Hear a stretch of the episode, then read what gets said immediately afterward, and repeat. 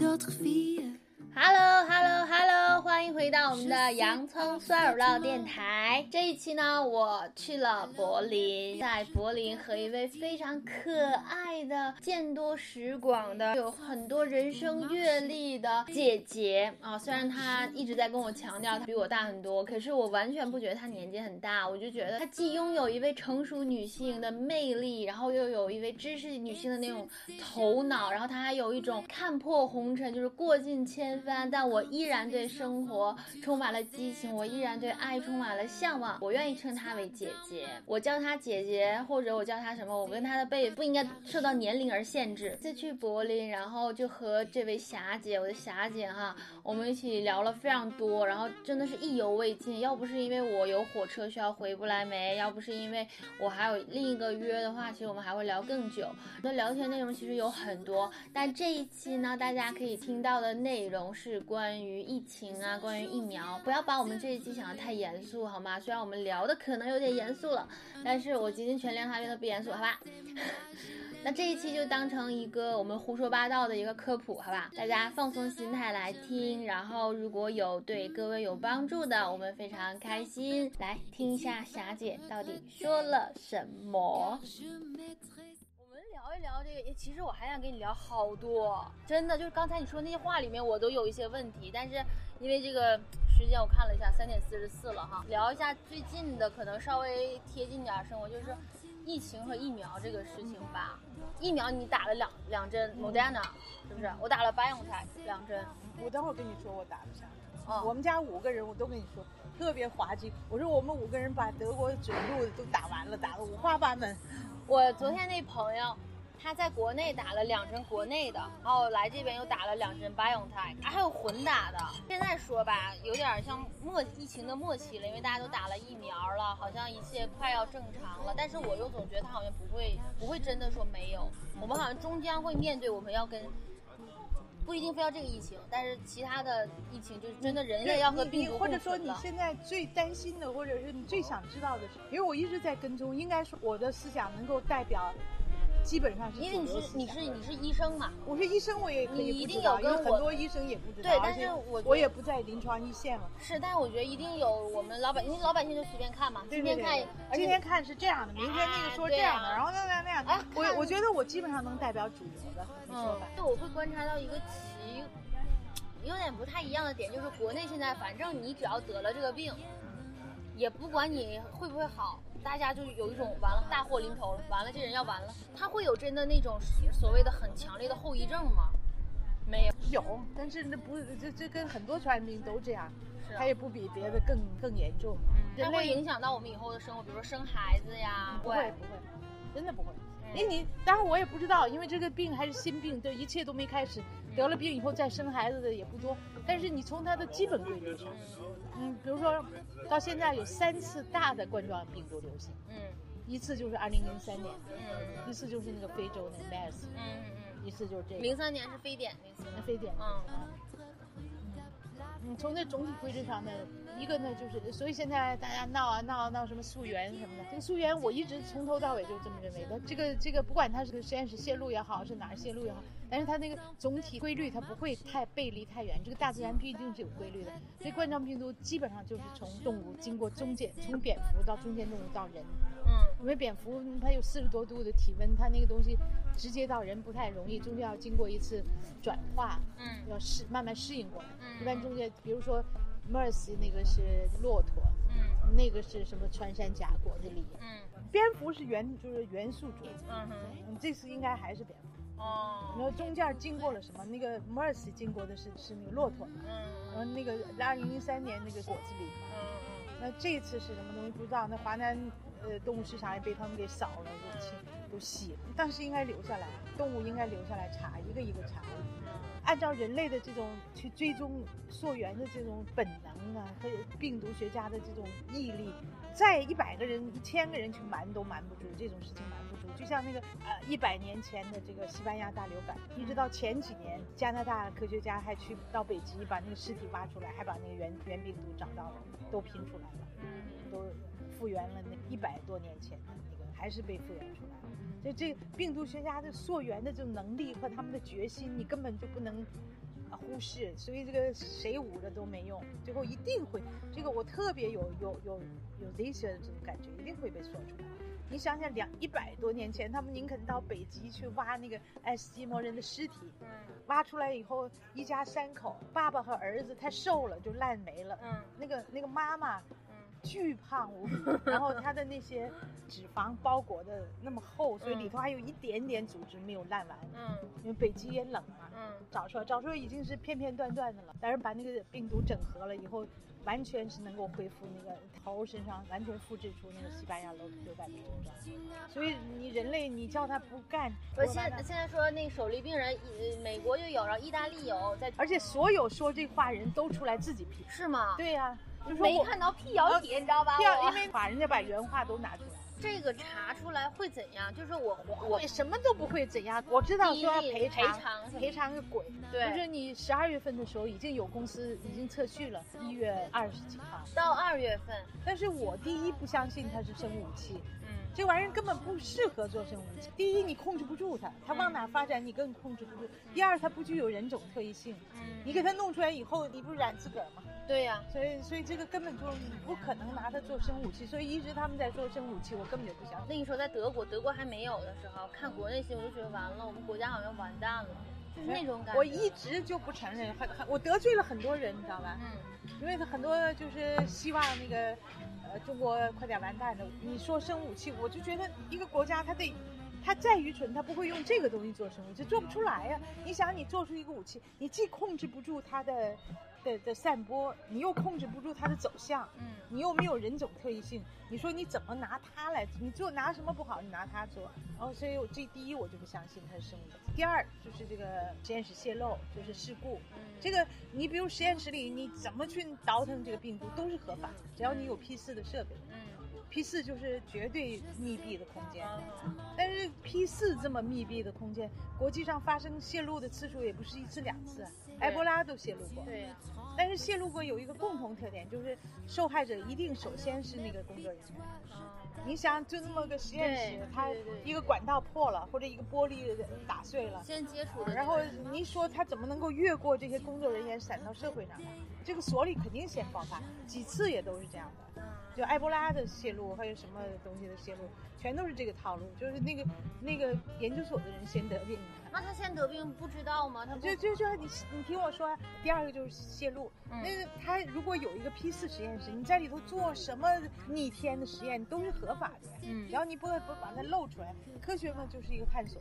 嗯你要在里头真的要做出来一个什么更毒的东西，就好像加拿大的那那那一组科学家，嗯。他们就把那个北极挖出来那个尸体里的病毒片段给拼在一起，整合在一起，变成一个真的病毒了，变成真的能够感染人、感染感染猿猴的一个病毒。这不也等于是把低毒的弄成高毒？这是可以，这允许的。要不然你建的 P 四实验室是干嘛的？嗯本来就干这事儿，嗯所以他们在那块儿一天到晚在那追那个石正丽到底合成了个什么病毒，我觉得就胡扯淡。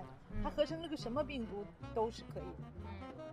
嗯，明白了。然后那个那是但是呢，嗯，它泄露的可能性，现在其实唯一所谓溯源溯就是泄露的可能性。嗯就是我当时在那做一个什么病毒实验，把这病毒露出来了，嗯撒出来了。嗯我觉得撒出来你最大的一个一个一个证据，就是你要找到那个在所有的人得病之前的那个病毒所的人得病。嗯我跟你讲，我的我的 Doctor 阿白的是跟普生所合作的，啊我的后半截我 Doctor 阿白的是两部分，第一你后半部分就是跟他们合作。他们以前有个副所长叫史，跟我特好的朋友，因为我在那做过实验，那现在那里还有我的朋友。嗯，我也没听他们说过，他们所里头曾经爆发过这个感染。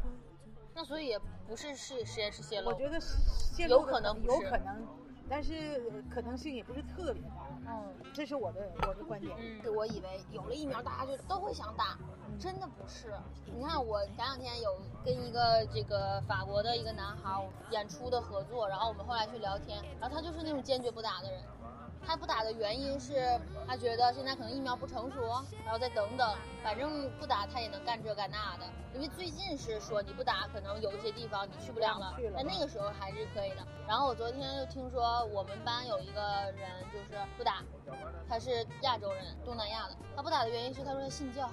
宗教他不打，宗教怎么就反对疫苗了？他说什么？他说教皇都打了。他说基督教什么？对我就觉得反正对教皇那天说罗马教皇打的，啊，不过他不是信的天主教。嗯，你会觉得那疫苗会有危险吗？会？你打了没？打完了。对，两针。你有危险吗？但他们说就隐藏的呀，或者没有用啊，或者啊，对，有。第一说，咱们先说有用没用。要是没用的话，这不危险我也不打，对不对？没用的话，不危险也不哎。对呀，对呀。那我干嘛打他？他他他没用，我打他干嘛？那他先说他有用没用？那现在三期临床四万人做下来，他保护率是百分之九十六，这这不是盖的吧？嗯。那所以它是有用的。有用到了这个德尔塔的时候，它就下降成百分之八十八了。嗯，它还是有用的，因为 WHO 给出的这个底线是五十嘛。嗯，过了五十就有用，就可以打。嗯，那德尔塔出来以后，它的那个 R 值 R 零值是五到九。R 零值是 R 零值就是一个病人，如果你不干涉他，让他随便干嘛爱干嘛干嘛，他能传染五个到九个。嗯，这已经是非常高的 R 值了。这叫 R 零值。哦，R 零值就是不干涉他的时候。那现在五到九以后呢？按照五到九，它有个公式可以换算，就是要多少人受到保护了，才能抵抗住它这个五到九的这个 R 值，要非常高，好像要八十也不多少百分之多少才能。所以现在就哪怕你全民都打，打了最好的疫苗，嗯，还打，换句话说，你这个群体免疫就把它挡住了，这个梦想已经是已经破灭了啊。天哪！那破灭了应不应该打？还是得打，有两个原因。第一是减少它的传播速度，它就像墙一样。比如说，他要他要是 R 值是一或者二，嗯，那你只要百分之五十的人打了，就可以形成墙。就是说，他走到这儿，梆一下碰上一个人，嗯，他不走了。那走到这儿，他没碰上人，走到这儿，那这儿有一个人，又碰上。他只要 R 值小于一，嗯，理论上他就传不开了。嗯因为那个他走到这儿碰不上，走到这儿也得碰上，这儿碰不上，这儿还得碰上。他那 R 一的是什么意思呢？就是说这一代我传了零点九个人，不到一个，下一波再传那就是九九八十一零点八个人，再再下一个八八六十四零点六个人，再下一个就是六六三十六就是三个多人，然后再下一个是三三得九就零点零九，传个五六代没了。就趋向于零了，那这个就。挡住了，这就叫群体免疫，这个墙足够厚了。那他现在如果 R 值是九，那你得百分之九十几的人都是墙才能挡住。它，那这个已经做不到了。你不要说那个阿斯利康只有百分之七十来的这个率，科兴国药只有百分之五十。就最好的这 mRNA 应该是就出了这个数据了，科兴是百分之五十，嗯啊，他在巴西出的那个是最大的阻力一组是五十点三八嘛，那你在巴西那不是最正规的一次，而且那一次在巴西做。而且是澳大利亚做第三方，这不是我就信那个。在之后您再说那个，我就不知道啥意思。什么莫斯科的那个卫星五号啊，什么中国的科兴国药啊，这才百分之五十六十。英国那边百分之七十，BioNTech 才百分之八十八。就算你全民都，你也不可能全民打，你还有那么多小孩儿，还有孕妇有一些。你想想，就你全都能打的全打了，才百分之八十的保护率，你还是挡不，你的墙做不出来。那换句话说，我们这个群体免疫让它一个都不剩的这种，已经不太可能了。不太可，不是不太可能了，是太不可能了。然后呢，那还得打，那为什么还得打呢？第一，这样它传播会慢下来，嗯，对吧？你原来是哗一下子全都传了，现在你慢慢的传吧，那慢慢的传就给医院一个喘息之机，对，要不然医院就会爆满，对，而且你越爆满，是死亡率越高，因为我管不上你了，管不着你，对。第二，为什么要打？它保护重症。呃，那个德国的那个那个发病率是四个峰，死亡率是三个峰。嗯。第三峰要比那个第三峰发病率要矮，那三个是这样式的，嗯。那个那个是这样这样这样。哦，越来越越小。死亡率的那个峰越来越低了。低了。嗯。就这个就纯粹是重症保护的。嗯嗯。那就是说，它既然能够很好的重症保护，然后再加上它能够减慢传播速度，现在一定要打。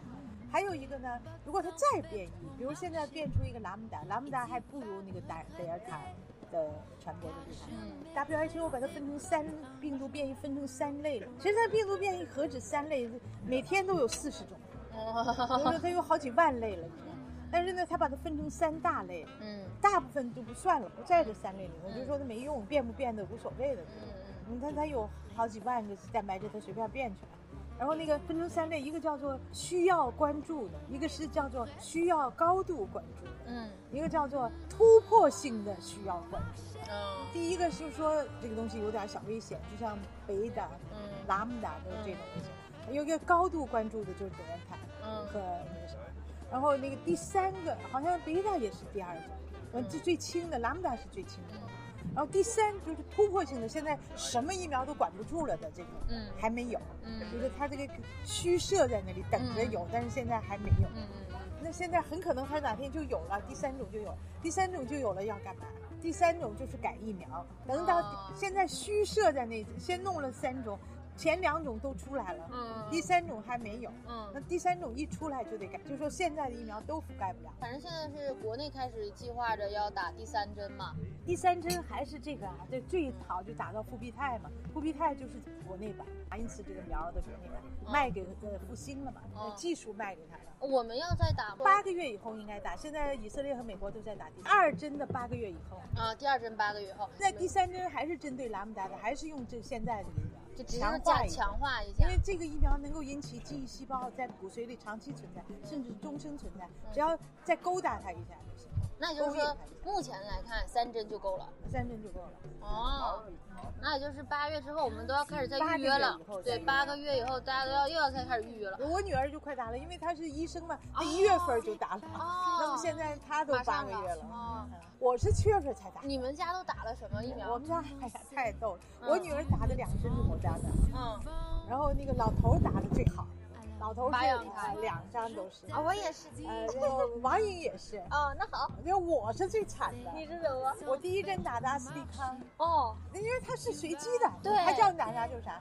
第二针呢，我以为还打阿斯利康，我垂头丧气的去了，去了。他说你今天可以打那个某德的，哎呀，给我高兴，打一针也。而且后来我才发现，我跟那个放山同款谁？，Walker，啊，对对对，他也是第一针是阿斯利康，第二针某德的。对对对。我说我跟总理是同款。但是像我们不来梅，我去问你有什么疫苗，我那个时候问啊是没有阿斯利康的，嗯我们就只有莫德纳和 BioNTech。而且你是六十岁以下的女性，她不给你打。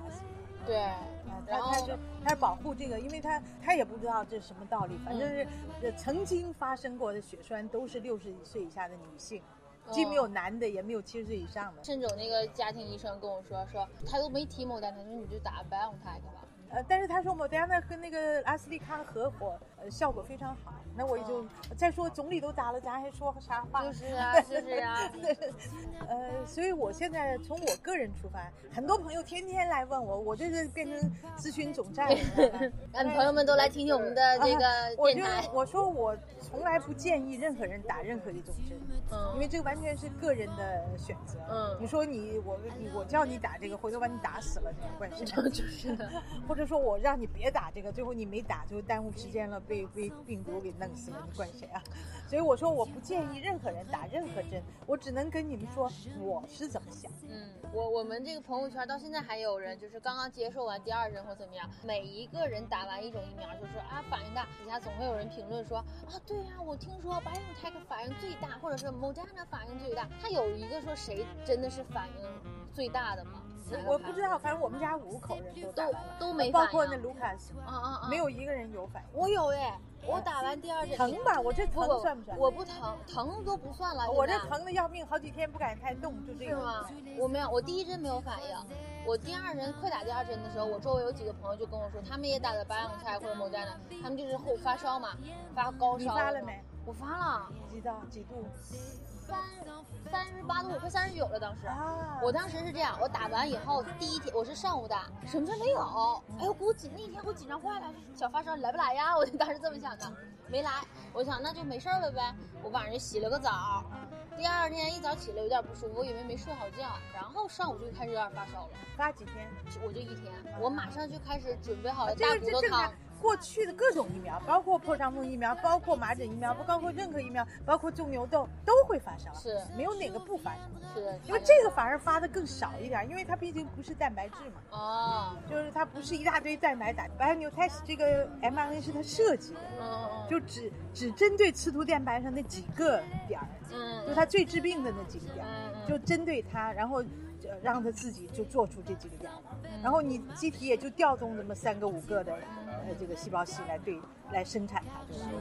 那个死病毒是，当然过去咱们从来打了几百年都打死，从牛痘疫苗开始。嗯打减毒疫苗或者打这个灭毒疫苗，就这么用的，都是从来这样都是这样的。到了这个流感病毒的时候，才有这个，到了就是咱们这个流感病毒的时候，嗯而且包括以前脊脊髓灰质炎疫苗，包括什么白喉疫苗、破伤风疫苗，嗯呃，白百科、百日科疫苗都是这样的。嗯那到什么时候才开始变了呢？就到这个流感疫苗嗯流感疫苗的时候就用这个，就像阿斯利康一样，嗯这个叫腺病毒载体的。嗯现在体就已经是好一些了。嗯然后现在呢，就还有这个重组重组蛋白的，嗯腺病毒载体的和这个 mRNA 的是一样的，就是只给你个图纸，我自个儿生产就可以。嗯。呃，那个呃重组蛋白的是我用那个呃，比如大肠杆菌啊什么，我先给你把这病毒在大肠杆菌里做好，嗯。然后我把它提出来，嗯，然后再打。打打进来，这个就是，但是基本的原则就是只要几个蛋白，嗯。只要刺突蛋白上的几个致病蛋白。嗯嗯，你是针对的，针对的，嗯。以前那些死的就给它煮死了，都给你，嗯。你自个儿去挑去吧。所以从理论上说，这个就应该比那个的呃，反应要小一点儿，反应要小嗯，挺好的，然后还有一个这个就是有好处就是，它引起的那个长期的呃长效记忆细胞、嗯，长命记忆细胞，长命记忆细胞生命，就是说它就这个 B 细胞或者浆细胞就记住这事儿了，哦就说啊这玩意儿我认识了，嗯。我就不死了，我待着等着。嗯。等呃等着那个抗体都已经下降了，但生产抗体的细胞还在，嗯。就说那就等到下一波来了，我看我又它又来了，我再赶紧分裂，那时候就反应就快得多嗯。这就打第三针，也就是刺激它一下，让他再来一次。所以就是打疫苗好事儿，对对对，没打吧。然后再就是这个科兴国药，咱也打反了比正它也不是坏比事儿，不讲比不打强。对嗯。它不也只高过百分之五十吗？这高过百分之，这也是那个 WHO 给的底线嘛。对呀就是小于百分之五十我就不让使。国药是分成，实际上那时候科兴国药，还有中国也做了一个呃腺病毒载体，嗯，反正一共三种，一共三种。嗯然后现在不是就要引进这个这个复复对这叫叫什么来着？叫复必泰？国内叫复必泰。这个前两种呢又分成两种，科兴的是一种，嗯国药的是两种。嗯国药的是北京生物所和武汉生物所。嗯，你很难讲很多事情，我现在就觉得。所以我不愿意说这个事儿，就是因为打了总比不打强。对打吧，有什么就打打什么。我也是，当时连阿斯利康我都接受，嗯怕它呃血栓又怕它没用，但是我接受，我还是觉得打了的概率，从概率上说肯定比不打好，我就打那现在我就觉得，现在的我觉得人说根本就不能再严防死守，严防死守的话，实际上你那就是免疫洼地。嗯，你说为什么现在这个印度没事儿，巴西没事儿？印度前一阵儿挺挺严重的。对呀、因为印度现在百分之六十人都感染过了。哦，他已经是熬过来了，用命熬过来用命熬过来了。呃，就是西班牙大流感时有个例子特别好，就是费城和 San Francisco 和旧金山，嗯，旧金山。他们两个是美国的两个极端。嗯但是费城的人就说要他们说我们全都感染一遍，不死的就不死了，我们就自由了。然后就他们那些年轻人就在一起通宵达旦的这个舞会啊，什么联欢呐、等等等等等，那一年死了好些人，你知道吧？结果这个旧金山的这帮人呢，就严防死守，第一年就没怎么死过，结果呢，一共持续了四年。嗯这旧金山一共持续了四年，结果他们死的人刚好跟那个费城一年死的一半多。然后呢，而且他们的损失肯定比费城更加惨重，因为他要呃严防死守了四年。我说，但是这个还也不能延，这个经验不能搁今天使，哦今天不能像费城那样搞，嗯那样搞会死很多人。那今天应该怎么搞呢？因为你今天跟那时候最大区别是什么？有疫苗，对，所以你应该在严防死守的下把疫苗打完。嗯，你再慢慢的开放。对对对。啊，所以你现在得继续研发丝绸，不知道这研发丝绸的这个得多大的事好，这就是我们第八期的内容，非常感谢你们的收听。我必须要在这一刻喊出我们洋葱蒜儿唠电台的口号，就是，请不要相信我们说的每一句话，我们都只是在胡说八道。对，大家不要认真哈，我们听听就好，开心就好。然后如果如果有能帮助到各位的，或者给各位一些啊，我又学到了一个知识点的话啊，我们非常非常的开心，也非常非常的荣幸。但是呢，不要过于认真，好吧？非常非常感谢霞姐和我这一期的录制。我和霞姐还有其他一期，比如说我们关于爱呀，我们关于性教育啊，我们关于好多，包括伴侣啊什么，我们还有好多，包括我之后还会再去柏林去拜访霞姐，并且还会拜访嗯她的丈夫，然后我们一起也会聊天啊什么的。总之就是，请期待我们之后的内容。再次感谢霞姐的帮助。然后呢，各位一直收听的这首背景音乐，它是一首法语歌，它叫。我的法语不太行，那我尽尽尽尽力试一下吧。Ces bottes sont faites pour marcher 哎呀，还是借助一下科技的力量吧。Ces bottes sont faites pour marcher. Ces bottes sont faites pour marcher. OK，来，我们稍微听一段。Tu vas regretter, car je mettrai ces bottes un jour ou l'autre pour te quitter.